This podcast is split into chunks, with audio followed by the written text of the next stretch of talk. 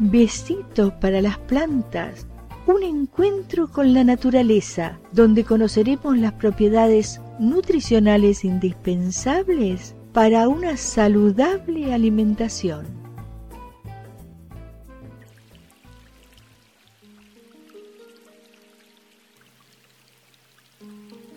Hola, qué alegría volver a estar con ustedes y poder comunicarme para comentarle, informarles sobre las plantas, hortalizas, frutas.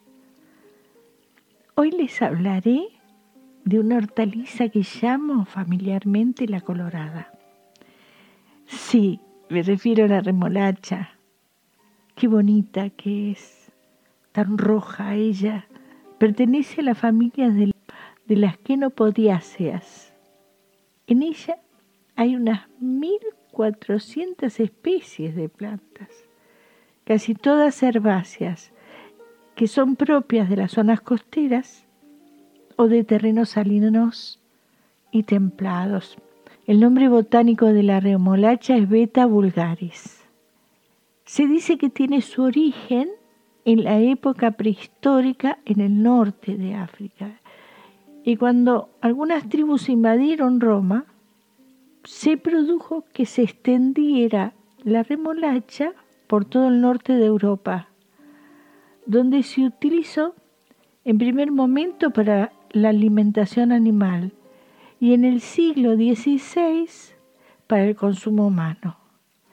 Su popularidad creció recién en el siglo XIX, cuando descubrieron que era una fuente concentrada de azúcar.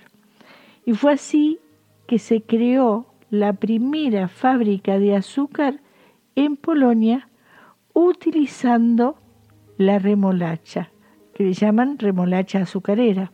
Entre las variedades vamos a nombrar tres. La de mesa, que la conocemos también como betabel, betarraga, roja o de huerta. La forrajera, que se le da a los animales. Y también la famosa remolacha azucarera, que es de tonos blanquecinos, dedicada únicamente en la industria azucarera. Esta es una planta bienal. En el primer año se forma la raíz que se inserta en el suelo y las hojas se insertan en el cuello de esa raíz. En la segunda temporada forma un tallo que se ramifica, echa hojas y más adelante flores y semillas. Su raíz casi esférica es de forma globosa, plana o alargada, donde se acumulan gran cantidad de azúcares. El diámetro va entre 5 y 10 centímetros y en cuanto a su peso oscila entre 80 y 200 gramos.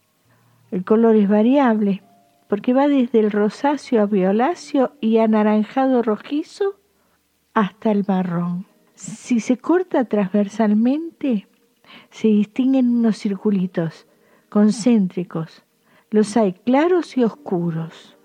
Los claros están constituidos por tejido celular poco rico en azúcar. Los oscuros están constituidos por tejido fibroso, donde están los vasos por donde llega el jugo de las hojas del cuello de la raíz. Cuanto más próximos están entre sí los círculos oscuros, mejor es la calidad de la remolacha.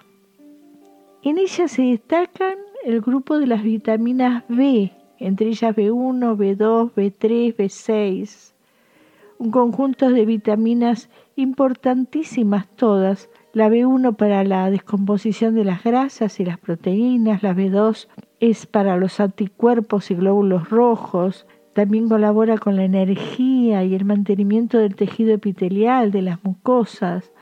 La B3, conocida como niacina, colabora en el funcionamiento del sistema digestivo, el buen estado de la piel, el sistema nervioso, en la conversión de los alimentos en energía, La vitamina C, tan importante en el metabolismo celular y el funcionamiento del sistema inmunológico. En relación a los minerales, es una hortaliza que tiene mucho yodo, potasio. Están también presentes, pero en menor cantidad, el magnesio, el fósforo, sodio y calcio. La remolacha contiene pigmentos llamados antocianinas. Estos pigmentos son de acción antioxidante y le dan ese color característico que tiene. Estos antioxidantes bloquean el efecto dañino de los radicales libres. ¿De qué forma lo hacen? Modifican el llamado mal colesterol, con lo que contribuyen a reducir el riesgo cardiovascular y cerebrovascular. Los cálculos renales y la retención de líquidos pueden ser tratados con el consumo de remolacha porque es rica en un tipo de ácido orgánico conocido con el nombre de ácido oxálico. Por otro lado, gracias a la abundancia de potasio y bajo contenido de sodio, posee una acción diurética que favorece la eliminación del exceso de líquidos en el organismo. Tiene propiedades rejuvenecedoras, hace que nuestra piel tenga un aspecto más joven y sano. El silicio es otro de los elementos rejuvenecedores. Es muy importante para la buena salud de los huesos, las arterias, la piel y también su participación en la producción de la hormona dopamina que nos previene del mal humor y de los síntomas depresivos. Para aprovechar esta propiedad es mejor comer este alimento crudo, dado que la misma se pierde con la cocción.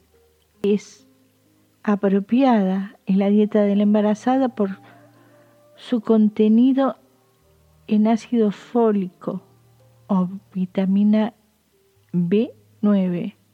La gran importancia es que este ácido es esencial a nivel celular para sintetizar el ADN que transmite los caracteres genéticos y también para sintetizar el ARN necesario para formar las proteínas el tejido del cuerpo y otros procesos celulares. La remolacha fresca suele venderse en manojos, lo sabemos. ¿Y cómo elegir esos manojos? Aquellos que posean las raíces del mismo tamaño. Así, cuando las tenemos que cocinar, se hacen de manera uniforme.